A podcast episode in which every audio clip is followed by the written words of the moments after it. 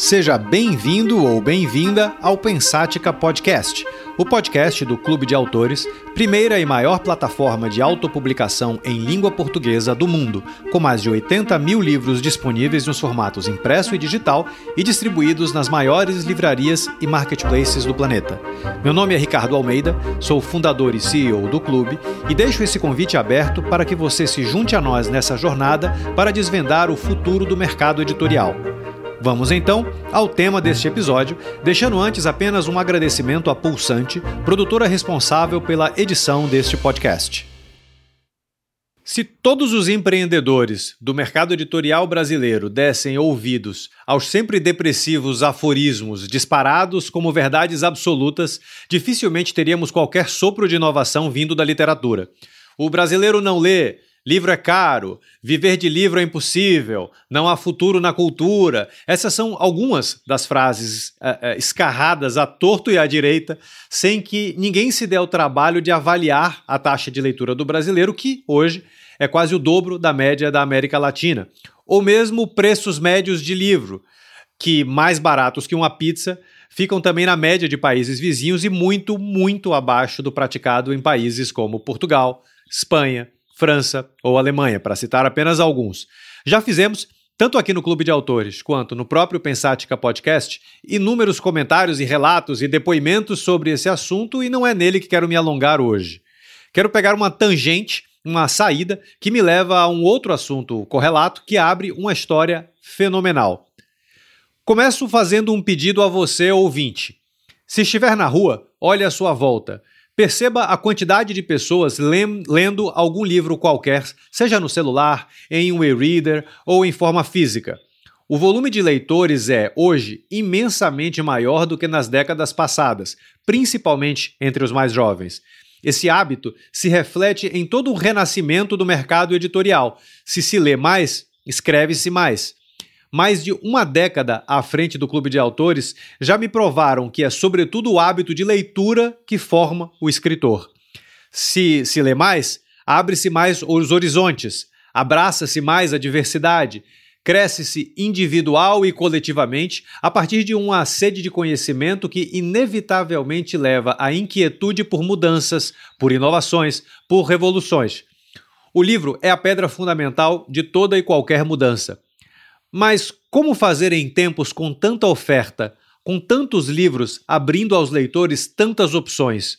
Como nadar por entre tantas histórias maravilhosas e pescar aquelas que mais falem ao nosso coração? Se a quantidade de livros é uma bênção dos nossos tempos, simbolizando a democratização editorial como em nenhuma outra época da nossa história, a curadoria também se transformou em uma espécie de guia para leitores ávidos por conhecimento. E aqui entra o papel dos clubes de leitura e dos clubes de assinatura de livros, que é a pauta do nosso podcast. Com quem falaremos? Com Gustavo Lembert, o fundador e CEO da Tag Livros. Então, que dispensa, aliás, mais introduções e me deixa mais à vontade para entrar diretamente no assunto sem me alongar tanto aqui na introdução. Gustavo, seja bem-vindo. Muito obrigado pela introdução, Ricardo. Achei ótima maneira de pontuar não só o cenário é, do nosso mercado no Brasil, mas acho que reflete também em vários, outras, é, vários outros países e um pouco da nossa motivação para lançar a tag. Assim, eu acho que, em, ainda a título de apresentação, é, bom, meu nome é Gustavo, eu sou um dos fundadores da tag, hoje eu sou o CEO é, do clube. A gente começou lá em 2013 discutindo mais ou menos esse cenário que tu é, introduziu. Assim, é, o, além da questão da curadoria por num sentido assim de ajudar as pessoas a escolher dentre um mar de opções e que é, cada vez fica mais difícil, tem também uma questão de trabalhar a experiência, que a gente buscava muito e por isso a gente seguiu por esse modelo de clube de assinatura. Então, é, a gente entende, é, assim, é, inúmeros é, relatos, é só ver própria retratos da leitura, né, a pesquisa, uma das principais aí do setor, mostra que mais de 80% das pessoas gostariam de ler mais. Então existe esse desejo por parte das pessoas, não é? Não, por mais difícil que seja o nosso mercado, não é um mercado em que as pessoas não gostariam de ser consumidoras, elas só não estão tão habituadas, não têm ainda é, talvez o, o, o, gosto pela leitura tão desenvolvido, ou seja o que for, e a gente discutia muito como trabalhar a experiência de leitura de forma que a gente acabasse fazendo as pessoas lerem mais. Né? Então, esse, desde o início, foi é, o nosso objetivo, assim, trabalhar o, o conceito de clube, trabalhar a experiência de clube para engajar as pessoas para fazer com que elas lessem mais, assim. Então, é, o, o a própria questão da recorrência, né? Receber todos os meses. Pô, a pessoa já sabe que precisa acabar o livro antes do final do mês porque vai chegar o próximo. Daí tem a questão da comunidade. Então, outras pessoas lendo proporciona a, a chance de discutir aquele final polêmico, ou aquela cena que não entendeu, ou seja o que for, com centenas, se não milhares de outras pessoas mensalmente. Então, tem vários elementos que, claro, a gente pode abordar aqui ao longo do papo, mas se, todos eles, assim, pensados nesse é, objetivo de fazer as pessoas lerem mais, de conseguir tornar o livro cada vez mais importante, cada vez mais central no dia a dia dos nossos associados. E muito obrigado aqui pelo, pelo convite, vai ser um prazer bater esse papo com vocês. Ô, ô, ô Gustavo, em que momento, é, é, ou como foi esse processo de nadar por todo esse pessimismo cultural que a gente tem é, no, no, no, não só no Brasil, na verdade, o mercado cultural em qualquer lugar do mundo ele, ele, ele é meio que chafurdado nesse pessimismo cultural, né? É, é, mas houve um momento que teve um, enfim, vocês deram ali um estalo e falaram, ok, vamos em frente. Como foi isso? Vocês olharam os números de mercado, você citou ali o Retratos da Leitura, olharam números de mercado e viram que eles não necessariamente refletem essas eh, verdades que não são exatamente verdades e que são ditas? Como foi isso? É, cara, assim, mais ou menos, tá? É, para ser sincero, as nossas pesquisas normalmente nos desencorajavam. Eu acho que assim, se a gente fosse se basear muito pelo que tem é, de, de notícias, ou que tem de gráficos, ou tendências, ou comportamentos. Eu acho que normalmente essas coisas assustam, assim. Eu me lembro, a gente cita muito isso, se eu não me engano, tá até na, na primeira, na nossa primeira revista, né, na, na nossa carta ao leitor do primeiro kit, a gente fala de uma matéria da Economist que chama o Brasil de um país de não leitores, né, e fala como o solo é, brasileiro é infértil aí para literatura, enfim. Uh, e a gente cita assim o quanto a gente sabia que estava empreendendo num mercado adverso. Uh, e isso a gente sentiu desde o início, assim, desde as primeiras conversas com colegas na época da faculdade, amigos, familiares, pessoas assim que a gente admirava. Toda vez que a gente falava que nós vamos trabalhar com livro, era a mesma reação, assim, nossa, livro? Físico no Brasil, né? Vocês estão loucos assim? O que que é, o que, que aconteceu? Só que eu acho que aí tem duas coisas assim. A primeira é que por menor que seja o mercado em termos percentuais, proporcionais, em valores absolutos ainda é bem grande. Então essa era um pouco da nossa crença assim, cara, a gente tudo bem, talvez seja muito difícil ter um milhão de associados. Agora, 50 mil dá para ter, 100 mil dá para ter. É, então partiu um pouco dessa questão dos grandes números, assim, de é, a gente perceber que, beleza, as taxas de leitura são menores do que de outros países da Europa, mas a população também é muito maior, então às vezes não é que compensa, porque o, o mercado é diferente, mas ainda assim é, nos mostrava ter sim um mercado relevante para atuar, e não é à toa que a gente vê movimentações, por exemplo, a Amazon, que veio para o Brasil e começou só vendendo livros e se tornou um dos principais e-commerce é, do Brasil, né, tendo um braço editorial muito forte e se destacando, inclusive, dos outros e-commerces aí, Magalu, Via Varejo, é, Americanas, é, Submarino, por causa da venda de livros. Então, eu acho importante frisar o quanto é relevante, sim, por, me, por mais que proporcionalmente não sejam as estatísticas né, mais, mais favoráveis.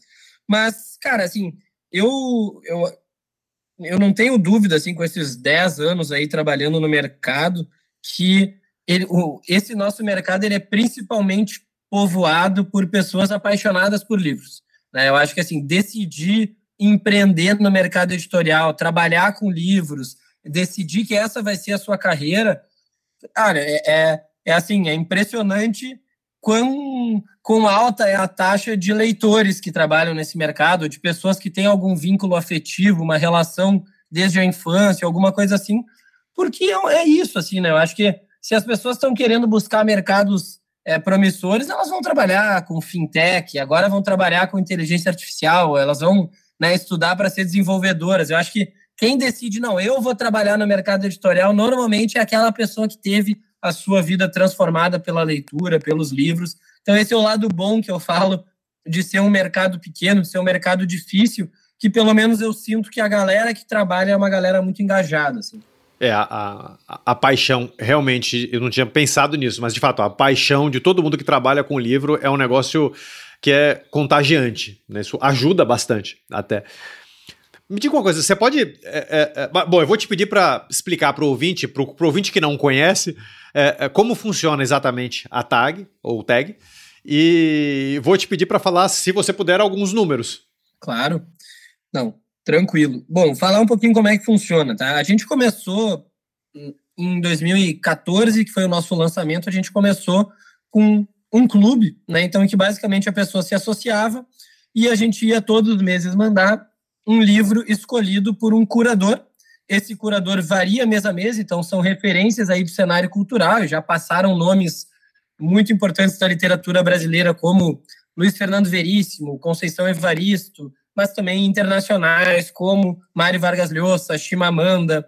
Então, curadores de renome, eles indicam para nós seus livros favoritos, e aí a gente faz uma curadoria dentre essa lista para desenvolver uma edição de luxo, uma edição exclusiva, que acompanha uma revista com conteúdo para aprofundar a leitura, tem um mimo que a gente chama, que pode ser uma canequinha, pode ser um café, pode ser um chá, pode ser algum item super relacionado ao livro. Aí varia todo mês, mas é sempre um item extra a, ao, ao livro, ao kit, né, uh, que acompanha o, o livro. Então, esse era o nosso primeiro clube.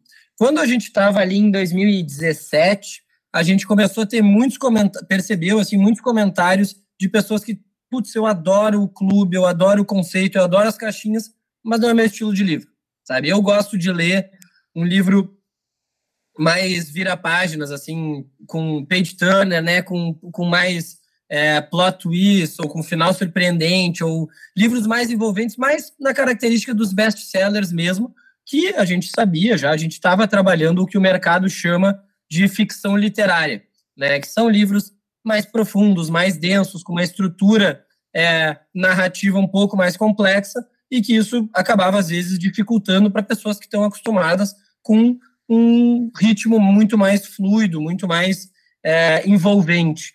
E aí a gente decidiu lançar nosso segundo clube.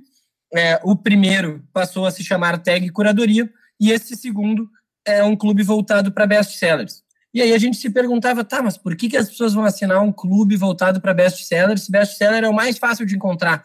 Entra em qualquer livraria, vai estar tá lá nas principais gôndolas. Foi aí que veio uma ideia que dá nome ao clube, que é a tag inéditos, ou seja, a gente só trabalha com livros inéditos no Brasil. Então, a nossa equipe mapeia é, diversos mercados é, ao redor do mundo. Então, o que está bombando aí em Portugal, o que está bombando na França, né? O que que tá o pessoal está amando nos Estados Unidos. Enfim, fica acompanhando tendências mundiais. As editoras também trazem muita coisa é, para nós e aí a gente lança em primeira mão para nossa base, para o nosso clube. Em torno de três meses depois, o livro é publicado no mercado tradicional. Em relação ao kit, muito parecido, né?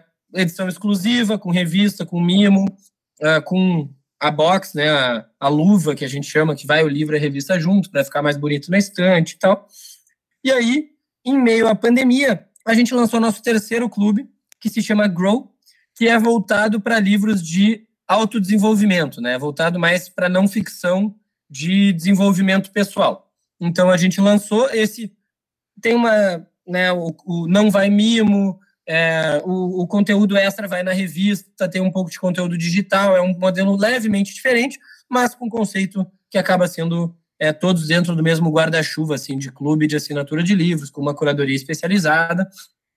E aí, por fim, só para finalizar nos nossos produtos, a gente lançou também, logo antes da pandemia, um aplicativo chamado Cabeceira, que é um aplicativo gratuito, uh, que tem o objetivo de ser um assistente pessoal de leitura. Então, ele é um aplicativo bem simples, assim, bem direto ao ponto para ajudar as pessoas a lerem mais. Assim, tá tudo dentro daquele nosso conceito que eu comentei no início, que é, nesse caso do cabeceira, para servir, claro, como uma biblioteca pessoal, mas mais do que isso é para a pessoa colocar o livro que ela está lendo, até quando ela espera terminar. Tem uma calculadora que ajuda né, a pessoa a saber quanto tempo ela demora para ler, que daí diz assim, pô, Ricardo, você tem que ler mais duas horas para acabar esse livro. Né? Na sua meta, precisa ler 40 minutos por dia para acabar até o prazo que você quer. Então, assim como aqueles aplicativos de corrida, de yoga e tal, ajudam a pessoa a praticar mais, a nossa ideia com cabeceira é ajudar a pessoa a ler mais. Como você definiria a, a, em uma frase, em, é, é, algo curto, é, a tag hoje? Quer dizer, essa soma de diferentes clubes temáticos junto com um, um app. Porque, assim, eu tô te perguntando isso porque é mais do que um clube de assinatura, certo? De, de, de, de livros. Há uma proposta um pouco mais robusta aí. Sim.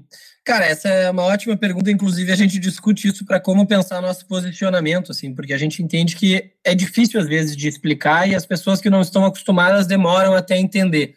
Uh, de um jeito muito amplo, assim, a Tag é uma empresa voltada para fazer as pessoas lerem mais. Né? Então, tem desde no início, na ponta ali, o Cabeceira, que é um aplicativo que a pessoa baixa gratuitamente pode começar a gerenciar suas leituras, até na outra ponta, os nossos clubes, em que a pessoa se, associa, se associa e vai receber os nossos kits. Mas então, frase curta, tag uma empresa para ajudar as pessoas a lerem mais, mas Perfeito. acho que né, difícil de, de explicar os produtos. E, e, e, e, me conte uma coisa, como é que funciona o fluxo de, de, de curadoria? Você comentou da tua equipe, eu, eu vou me focar no, no, no, no Tag Inéditos. É, é, uhum. Então, você tem uma, uma, um, um, time que basicamente fareja o mercado, né? É, é, é fora, enfim, que, que, que, números que te trazem, como que uma decisão é tomada? Boa. Uh, cara, assim, ó, a gente trabalha com mais ou menos seis meses de antecedência, então agora a gente está fechando os livros do final do ano, assim, é novembro, dezembro, a gente está fechando. É, e daí o que, que o pessoal avalia, mas isso, claro, primeiro falando de inéditos, mas tem muitas semelhanças com curadoria e com a Grow também, é que assim, claro, no caso da inéditos tem um ponto que é quanto que o livro bombou de vendas, de, é, sei lá, bombou no TikTok ou no Instagram, ou foi escolhido, né, indicado pela Oprah, indicado pelo Obama, essas coisas sempre contam, né, assim, o quanto que chamou a atenção do público em termos comerciais, mas a gente tem uma preocupação muito grande, eu diria que até maior, com satisfação. Então, um trabalho que o nosso time faz, tanto com pesquisas e depois até com os nossos testers, é avaliar o que que gostaram, quanto que gostaram e do que que não gostaram. Então, assim, essas plataformas estilo Goodreads, resenhas de YouTube, blogs, o nosso time percorre isso com muito afinco, assim, para que a gente consiga selecionar aqueles livros que a gente sabe que tem uma alta taxa de aceitação. É, isso eu acho que é um trabalho bastante diferente do que costuma acontecer uh, nas editoras ou nos outros varejistas, porque, diferentemente do mercado tradicional, em que o leitor decide o que ele vai ler, nós estamos decidindo pela pessoa. E essa responsabilidade, ela é, claro, parte do nosso modelo de negócio, mas ela traz um, um, uma responsabilidade muito grande com a satisfação. Porque se a pessoa vai na livraria, compra um livro e não gosta, ela não culpa a livraria por ter vendido aquele livro. Ela sabe que ela decidiu e que beleza, não gostou, talvez não leia mais nada daquele autor. Por outro lado, como a gente seleciona o livro pela pessoa, se ela não gosta, ela pode começar a questionar a tag. Né? Ela pode dizer, hum, não sei se eu vou continuar assinando porque estão mandando livros que não têm a ver comigo. Então, a satisfação para nós, o quanto aquele livro agradou, e não só em termos de uh, agradou como nota do livro, mas foi uma leitura fluida, né? As pessoas estão conseguindo ler no mês ou estão se arrastando, sabe? Está sendo fácil de ler, está sendo envolvente. Em diversos critérios que a gente analisa pós envio do livro, claro, para ver se a gente acertou. Mas então, falando especificamente do time de curadoria, essas são é, questões muito importantes que a gente avalia é, pré-decisão, né? Pré-tomada de decisão. Isso a gente faz sempre um comparativo e que nem eu falei, a gente tem um time de testers que a gente vai variando, mas em, de maneira geral é composto por uh, assinantes ou ex-assinantes da tag que a gente sabe que tenham um gosto semelhante às coisas que vão bem ou que vão mal, e essas pessoas vão dando suas notas. A gente tem em torno de 8, 10 pessoas que avaliam os livros do mês junto com a nossa equipe, até para né, diminuir vieses, esse tipo de coisa. E, e, quantos, mais ou menos quantos assinantes uh, a gente está falando? Hoje a gente tem em torno de 35 mil assinantes. Um número muito grande, muito grande. E, bom, é, eu vou te fazer uma pergunta que eu detesto quando fazem a pergunta é, é, semelhante para mim, quando me perguntam qual é o perfil do escritor do clube. É, porque a minha resposta geralmente é, é bípede alfabetizado. É, é, eu, mas eu vou, eu não posso me furtar a fazer essa pergunta para você. Qual é o perfil do assinante? Não, o nosso não é tão geral assim. A gente tem desde o início mais de 70% de leitoras, né? Então, público feminino bem mais forte do que o masculino. 70%? É, mais de 70%. Acho que deve estar nos 72%. Que impressionante isso. É... Essa, essa, disparidade, né? É, é impressionante, mas ao mesmo tempo não impressiona as editoras. Quando a gente divide isso com, com o pessoal das editoras, é, a gente foi descobrindo que, na verdade, isso é bem padrão para o mercado de ficção, especialmente, assim, que ele é bem dominado pelo público feminino. Então, quando falam que as mulheres leem mais, pelo menos na minha experiência, isso parece ser verdade e muito verdade. É, então, 70 e poucos por cento feminino, a média de idade está em 35 ou 36 anos, mas é, essa é uma média que ela acaba sendo puxada para cima, porque, claro, temos muitos associados com 50 anos, 60 anos, 70 anos, mas a maior faixa é entre 28 e 32. Então, é um público jovem, né, assim, majoritariamente ali é, perto dos 30 anos, mulheres. É, esse é o perfil assim do, do nosso público. Um, um, um amigo uma vez me disse que negócios por assinatura precisam de três ingredientes, se a gente puder chamar assim, né, para funcionar: expectativa, utilidade e surpresa. Ou seja, ele precisa uh, atender essa expectativa do assinante de receber algo com qualidade e dentro do prazo. O assinante precisa enxergar a utilidade do que recebe no seu, na sua vida, no seu cotidiano. E como cereja no bolo, ser sempre surpreendido por algo que ele não espera. Isso faz sentido para você? Seriam esses alguns dos, dos, ingredientes de sucesso de um clube como a Tag? Faz muito sentido, cara. Faz muito sentido. Assim, eu até quando você começou, achei que você ia comentar o que muito se fala também no mercado de assinaturas, e claro, não só de livros, mas que normalmente qualquer clube está baseado em alguns pilares, assim, sejam eles um, comodidade, dois, preço e três, é, exclusividade ou curadoria ou ser um, né, um aspecto mais premium. Claro, um clube que consegue os três é o, é o ideal, né? Consegue competir em preço entregando algo mais premium, algo é, mais exclusivo. Normalmente os clubes acabam se pautando por dois dos três, então assim, ah, um clube de lâminas de barbear. Pô, é comodidade, é preço, mas não é, na verdade, coisas tão premium. Clube de cuecas, ou né, roupas íntimas. Puta, eu acho que eu sei até de que clube você está falando, de, porque foi um dos primeiros clubes de assinatura, foi de lâmina de barbear.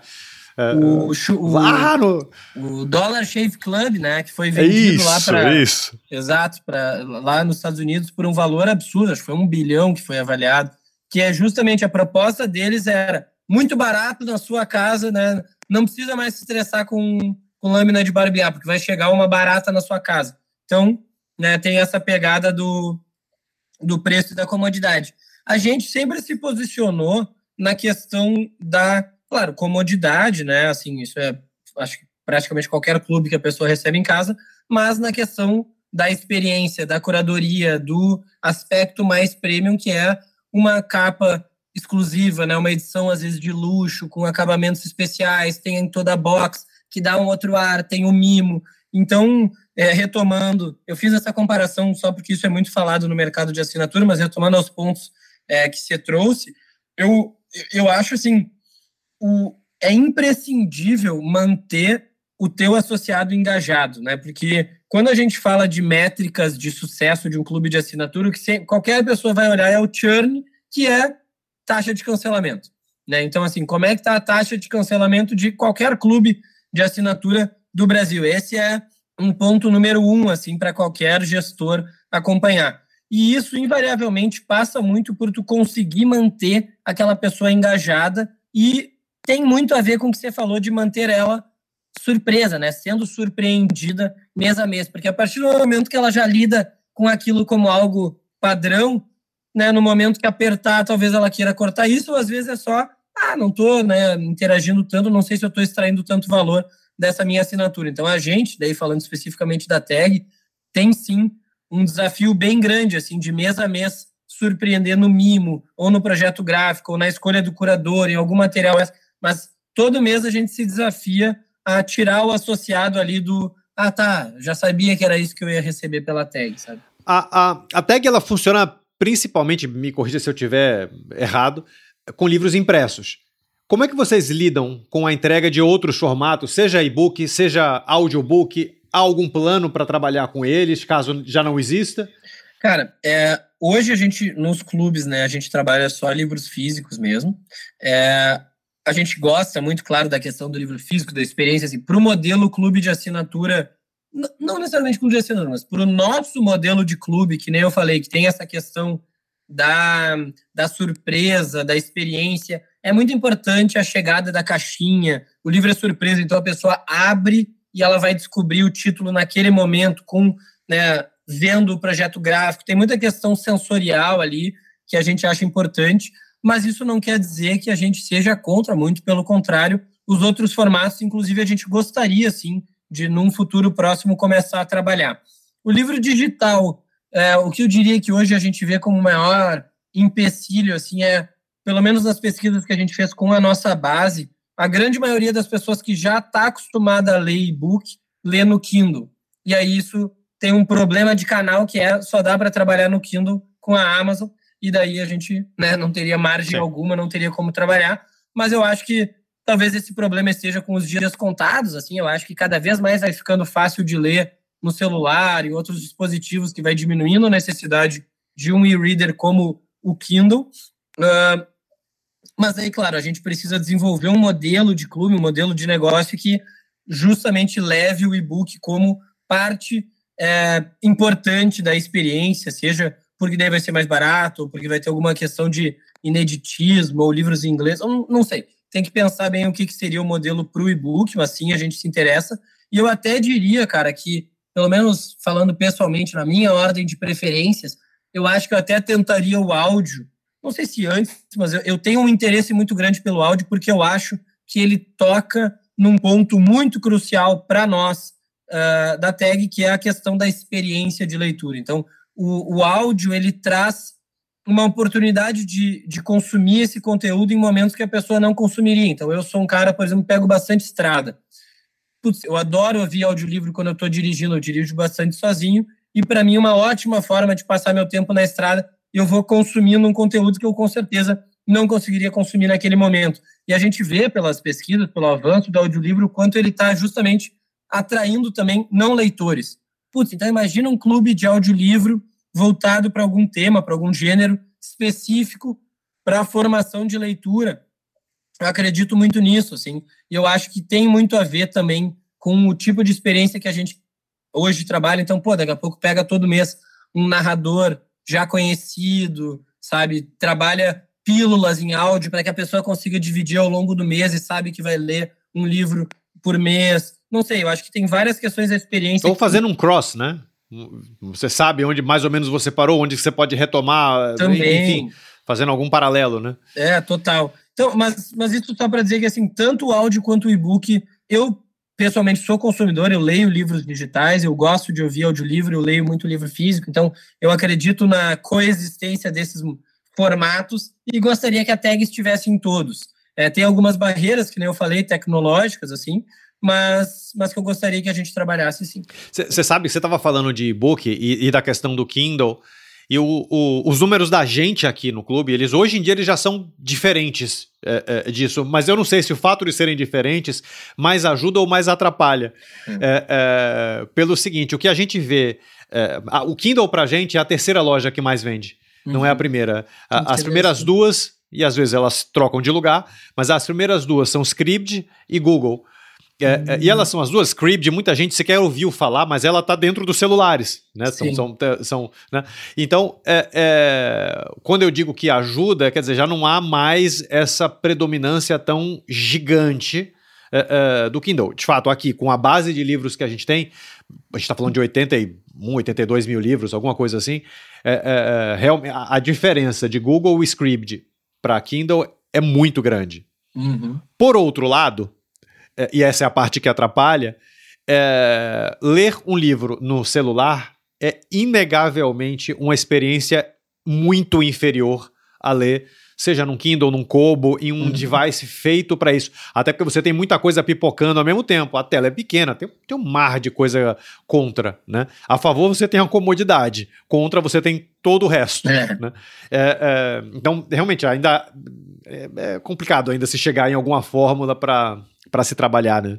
Ah, totalmente. Mas até eu acho, assim, claro, é sempre difícil de prever o que, que vai vir aí de novas tecnologias, mas eu acho que o celular, querendo ou não, ele está cada vez mais presente no nosso dia a dia, se tornando um item né, cada vez mais essencial. Eu não duvido que daqui a pouco eles desenvolvam uma maneira melhor de ler no celular, para que daí, pelo menos, a comparação com o Kindle não perca tanto. Eu né, sou um romântico ainda do livro físico, acho que o cheiro, a capa, deixar na estante, acho que tem essas vantagens assim para até para o estímulo à leitura, sair um pouco das telas. Eu sou muito incomodado com passar meu dia inteiro no computador e ainda depois ficar mais tempo de tela, mas eu acredito sim é, que o livro digital pode voltar a crescer, né? O e-book pode voltar a crescer, especialmente com maiores opções de hardware, no caso celulares, uh, proporcionando isso até porque é o que aconteceu com o áudio, né? O audiolivro não é uma coisa nova, já existia nos anos 90 com CD. Mas convenhamos, era uma merda. Com fita, né? Nos é, Estados Unidos, né? É, com fita. Mas convenhamos que era muito ruim, né? Ouvir, porque a experiência é super trancada, difícil. No momento que conseguiram adaptar o audiolivro para uma experiência semelhante a que todo mundo já está acostumado no seu Spotify, cara, isso aí destrava um mercado rapidinho. Então talvez tenha também um pulo do gato assim para o e-book para sair do Kindle, poder, né, ler no celular, sei lá. Você pode falar um pouco sobre o crescimento da, da, da, da tag? Claro. É, é, como é que vocês estão hoje em relação aos anos é, é anteriores? E saindo até um pouco do, do da, da, pergunta que eu tinha escrito, é, é, o, o, que você comentou de ter clubes diferentes, com temas diferentes, na prática, cada clube, cada tema é um mundo à parte, com um público é, diferente, quer dizer, você tem estradas de crescimento absolutamente é, é, infinitas, né? É, como é que você pretende trabalhar essas estradas? Boa. É, começando então pelos números, assim, uh, a gente lançou em 2014, a gente demorou mais ou menos um ano para, de fato, crescer de forma mais escalável, assim. Os primeiros seis meses foram horríveis, assim, a gente praticamente não cresceu nada, assim, foi muito, muito difícil. Daí depois, quando a gente começou a fazer um trabalho mais forte de assessoria de imprensa, né, felizmente, muitas revistas, jornais se interessaram à volta do Clube do Livro, né? Pô, um Clube do Livro com curadoria, então chamou a atenção da mídia, isso nos levou a um primeiro crescimento ali até uns 500 assinantes no nosso primeiro ano. Só que a gente teve realmente o boom na entrada do segundo ano ali no meio de 2015, quando a gente aprendeu a trabalhar com marketing digital. Né? Então, quando a gente acertou a mão na época no Facebook, aí sim a gente começou a ter números muito expressivos de crescimento. A gente finalizou 2016 próximo de 10 mil associados, finalizou 17 próximo de 20 mil associados, é, e daí em 18 a gente lançou a tag Inéditos, né, como eu contei antes, e teve bastante sucesso também. A tag Inéditos hoje já é o nosso maior clube, essa era a nossa expectativa quando a gente lançou, afinal, é, o mercado de best-sellers, assim, ele é maior do que o mercado de ficção literária.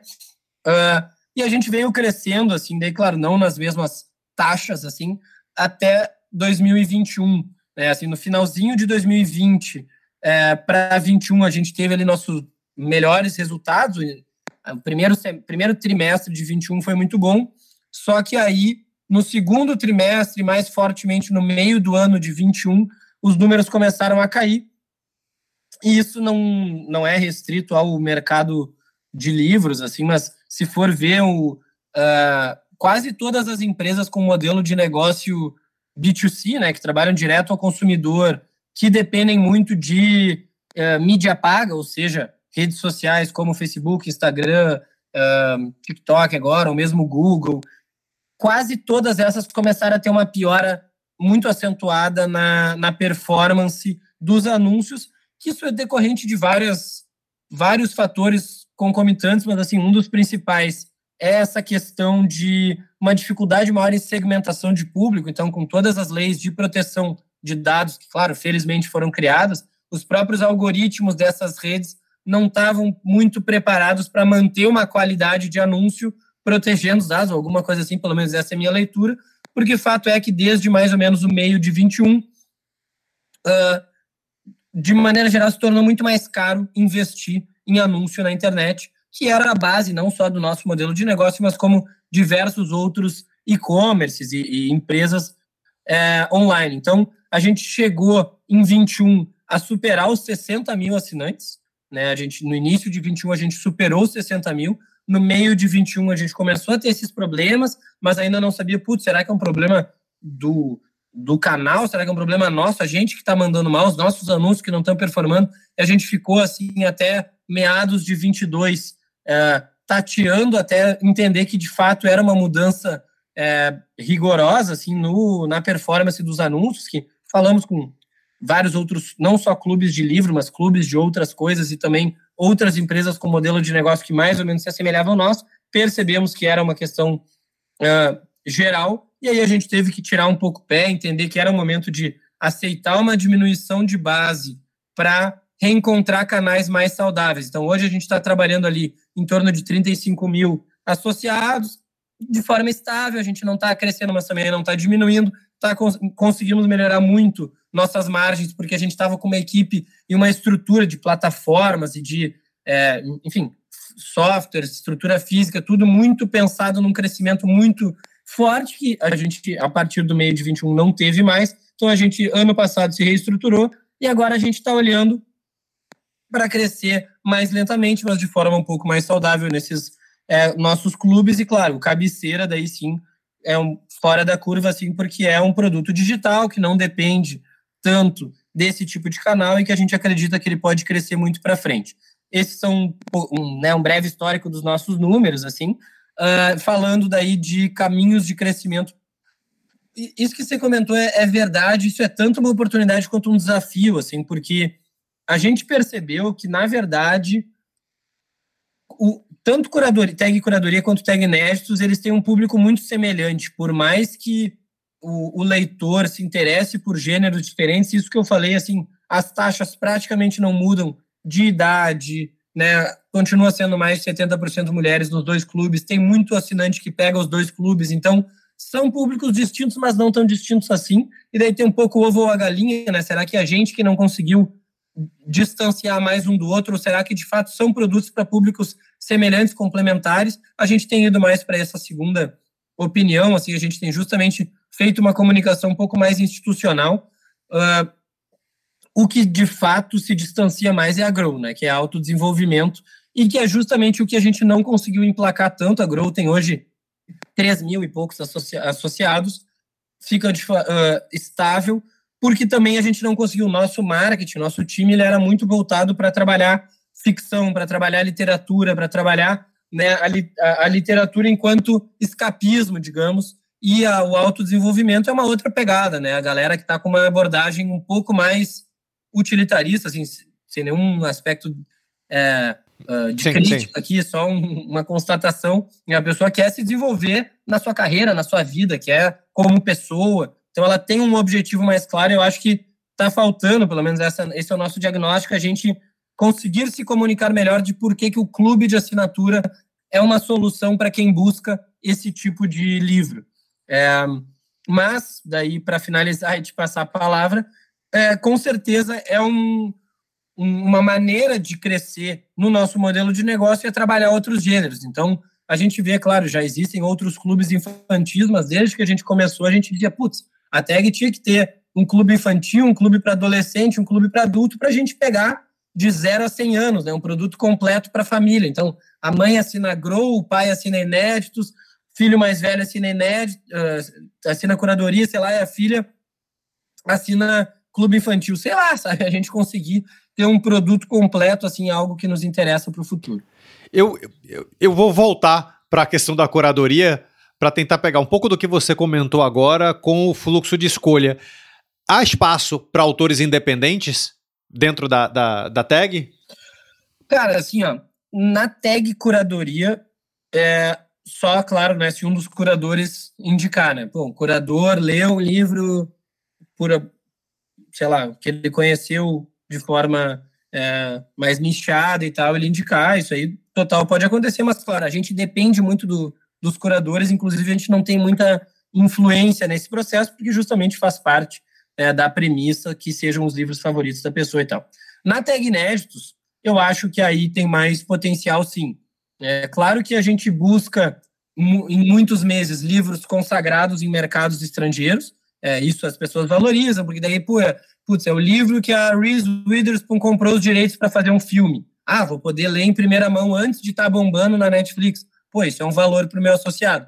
Agora, não quer dizer que não haja espaço, inclusive a gente começou a trabalhar livros nacionais. Né? A gente fez um. Te... A premissa inicial da Tag Inéditos era de livros internacionais, mas a gente sempre gostou de trabalhar livros nacionais, viu que o pessoal valorizava também. a gente disse, putz, quem sabe a gente lança um livro nacional e vê o que, que as pessoas acham. E a gente enviou pela primeira vez o livro vencedor do prêmio Kindle, foi uma parceria que a gente fez com o prêmio Kindle e com a Record, o livro que foi vencedor daquele prêmio, a gente mandou, foi super bem. Depois a gente mandou um livro novo do Volpe, que era, trabalhava com a HarperCollins, a HarperCollins falou que tinha tudo a ver com a gente. Então, isso para dizer que assim, a gente tem adaptado o nosso modelo e eu acho que a gente não estaria fechado não para autores independentes. Eu, para ser sincero, eu já pensei um clube voltado para escritores independentes, algo talvez um pouco mais nichado, mas que tivesse essa proposta de valor bem clara, porque eu acho que tem muitos leitores interessados nisso. Mas eu não acho que não vejo por que não daria para pelo menos discutir isso e pensar uma forma de trabalhar dentro da Inéditos, eu acho que seria inclusive bem interessante. Bom, a gente tá aqui com um mar deles, tá? Maravilha. E, e, e, tem uma coisa que você falou que é fato. Você tem. Aliás, tem, tem dois pontos ali que são importantes. A gente tem visto do, do passado, quando eu digo passado, o passado da gente é um pouquinho anterior, porque a gente começou em 2009, para hoje, uma evolução inacreditável no perfil do autor independente. Então hoje a gente já tem autores independentes que são. Uh, uh, uh, que você vê que os livros deles, ao publicar, você já vê que são, putz, isso aqui vai ser best-seller, isso daqui vai vender pra caramba. E são autores que têm um cuidado, uma, uma, um carinho com o próprio livro, com a história, seja ficção, não ficção, enfim, qualquer que seja a linha é, é, que a gente não via, pelo menos não com tanta quantidade em 2009. Uhum. Então, eu acho que no final das contas, tudo faz parte da maturação do próprio mercado. Né? Uhum. E, e, e, e, um outro ponto que você é, comentou, e, aqui eu não estou falando só sobre, sobre o aspecto de quem está escrevendo, mas também de quem está lendo, que a gente acaba interagindo, invariavelmente, também aqui. É, há sim uma demanda. É, é, sim, há uma demanda óbvia por literatura independente, por autores independentes, há uma demanda que eu ampliaria um pouco. Eu não diria que é uma demanda especificamente sobre literatura nacional, mas sim literatura em língua portuguesa que é um pouco mais amplo mesmo, sabe? Que uhum. aí você traz autores é, é, que estão, sei lá, angolanos, moçambicanos, portugueses, é, cabo-verdianos, é, é, do Timor-Leste, de uma série de locais diferentes, e há uma diversidade que você consegue aproveitar essa faceta que é típica da literatura internacional, né, que são coisas longe do nosso cotidiano, do que a gente conhece, mas, é, ao mesmo tempo que no mínimo compartilha uma base cultural semelhante, no mínimo é a mesma língua, né? É, é, então são, são de fato coisas que a gente, que a gente tem visto aqui bastante. O, o, Gustavo, como líder de um clube de assinaturas, você tem acesso a um mar de dados sobre o hábito de leitura do brasileiro, dados que certamente carregam aí riquezas poderosíssimas. O que, que você poderia dar de dica para o autor independente a partir de toda essa inteligência que você acumula em um negócio como a tag. Eu tô te perguntando isso para fazer o elo até com o autor independente, que é o ouvinte é, é, da gente, até para a gente é, fechar aqui, já estamos com, com quase 50 minutos de papo, mas para a gente poder fazer um, um, um, um encerramento vinculando a, enfim, ao, ao a, a, própria, ao próprio perfil e a característica do autor que está buscando público, né? Legal. Que é algo que você já consegue dominar aí. Legal. Cara, assim, ó, bom, então, alguns aprendizados nossos, mas claro, fazendo sempre aqui a ressalva de que com base na minha experiência, no meu viés dentro de um clube de assinatura, então tem muito a ver com o tipo de literatura que a gente trabalhou e viu dar certo, ou que a gente viu dar errado, os aprendizados para o nosso público, mas que, sendo ao mesmo tempo é, que eu fiz essa ressalva, também acho que com certeza reflete pelo menos uma parte significativa do mercado. Não a sua totalidade, é óbvio, mas eu acredito que tenha lições valiosas aí para qualquer autor ou editor olhando para o mercado trade como um todo. Mas eu diria que assim, o que a gente sente cada vez mais é que o fator número um de satisfação é o quanto o livro é envolvente, sabe? Então a gente tem visto cada vez mais nas nossas pesquisas e depois correlações que a gente tra que a gente cruza de ah, os testers não gostaram por tal motivo, mesmo assim a gente quis enviar, o livro teve uma nota baixa, onde que foi mal avaliado, e os livros que foram bem avaliados e por que que encantaram os testers, a gente vai tentando se entender no mar de dados, que nem você falou, e eu acho que assim, o quanto o livro envolve desde o início, a pessoa não querer largar, isso não quer dizer encher de diálogo, encher de plot twist, encher de capítulos muito curtinhos com uma chamada para o próximo. Não precisa recorrer a, a, sempre as mesmas soluções que muitas vezes a gente vê em best-sellers, mas assim ter uma preocupação muito é, cuidadosa e, e, e direto ao ponto com assim manter a pessoa curiosa e querendo ler com frequência, sabe? A gente sente muito que.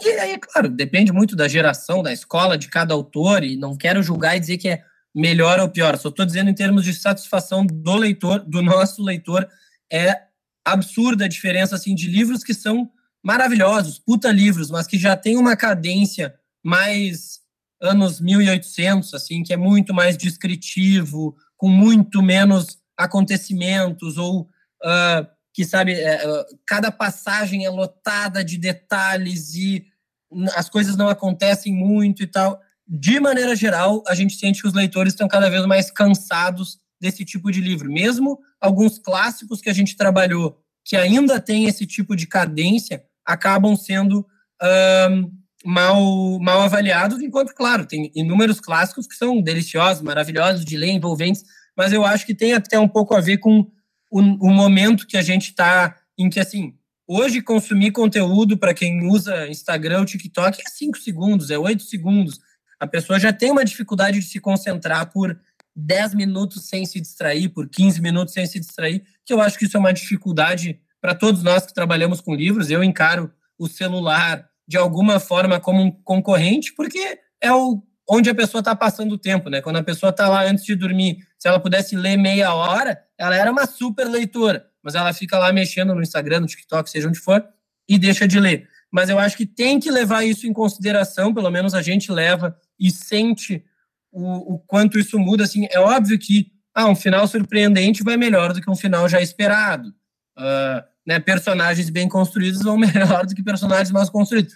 Isso é óbvio. Só que a questão ainda assim da cadência, do ritmo, da fluidez e de quanto a pessoa consegue manter é, o leitor é, querendo ler as próximas páginas, embora isso pareça um pouco óbvio, pelo que a gente sente com muitos autores e curadores que a gente fala, não é tão óbvio assim, sabe? Às vezes a pessoa está mais preocupada com a qualidade das descrições ou com a qualidade do final ou com a surpresa, né? e às vezes não, ela não leva tanto em consideração a fluidez para nós, e como você pediu uma dica, né, um direcionamento, isso é o que a gente sente, assim, desde que a gente passou até essa diretriz para qualquer um dos clubes que precisam ser livros envolventes, aumentou significativamente a satisfação dos nossos associados com as nossas escolhas. É, é, é, eu vou concordar em absoluto com essa dica, que eu dizer que é uma dica que eu não não tinha ouvido antes. É uma pergunta que eu costumo fazer para os uh, uh, convidados. Legal. Uh, quantos testers a gente está falando, mais ou menos, de, é, por, por, por livro? Eu já te digo porque eu estou te perguntando isso. A gente tem, assim, ó, internos, né? A nossa equipe deve ter umas quatro, cinco pessoas que daí né, vão, vão alternando na leitura. Mas testers contratados por escolha de 8 a 10. Ah, é um número grande. Eu, grande. eu tô te perguntando isso porque talvez aí seja uma deficiência dos autores independentes de hoje é, é, há já um hábito de você, ainda bem, de você investir, por exemplo, em revisão, texto mal escrito é horrível, o resultado dele. Né? É, é mas oh, revisão, capa, diagramação, é, esses pontos tradicionais, eles já são bem observados pelo autor independente é, moderno. mas talvez ainda seja raro o autor que contrate um, algum tipo, contrate ou combine, ache alguém, enfim, que dê o seu jeito é, é, em relação a uma leitura crítica mesmo, alguém que possa, alguém ou alguém, aí um plural, é, é, que possa se debruçar sobre o seu livro e marretar ele, dizer o que está é, é, é, ruim, é, que tipo de fluidez precisa ser, precisa ser melhor trabalhada, coisas desse jeito. Então eu vou pedir a, a, licença a você e, e, de somar a essa sua dica da fluidez a outra de, como uma dica nossa mesmo, de presta atenção nesses testers, nesses leitores críticos que você respeite porque isso realmente faz toda a diferença. Com certeza, cara, com certeza. Foi ótimo que você falou, porque eu concordo 100%, assim. É, e, e, a gente tem visto o quanto isso nos ajuda a escolher, porque muitas vezes é, é super pessoal, sabe? Sei lá, nossa publisher leu e amou porque para ela aquela mensagem teve tudo a ver com a vida dela. Só que às vezes a gente passa para dois, três, quatro testes e começa a ser mais padrão que, putz, achei meio arrastado o livro. Né? E daí a gente manda tá lá os associados falando, ah, achei arrastado, não consegui acabar, abandonei antes. Então, encontrar alguém crítico e que vá fazer a sua avaliação muito sincera, eu acho fundamental, assim. E daí, de novo, é, no que for o briefing, né, para o tester, quão rápido você leu, você ficou com vontade de ler de novo, é, em quanto tempo você leu, é, né, quando você, quantas vezes você pegou para ler, quando você estava em casa lembrava do livro, queria ler. Eu acho que a, a, gente, pelo menos, tem, agora não vou lembrar de cabeça, mas os critérios de avaliação, vários deles são voltados para essa questão de quão envolvente é o livro. Gustavo, muito obrigado. É, é curiosamente a primeira vez que a gente se fala, inclusive, é, é mesmo com amigos em comum e, e atuando em, em linhas é, pouquíssimo tradicionais né, do é mesmo mercado.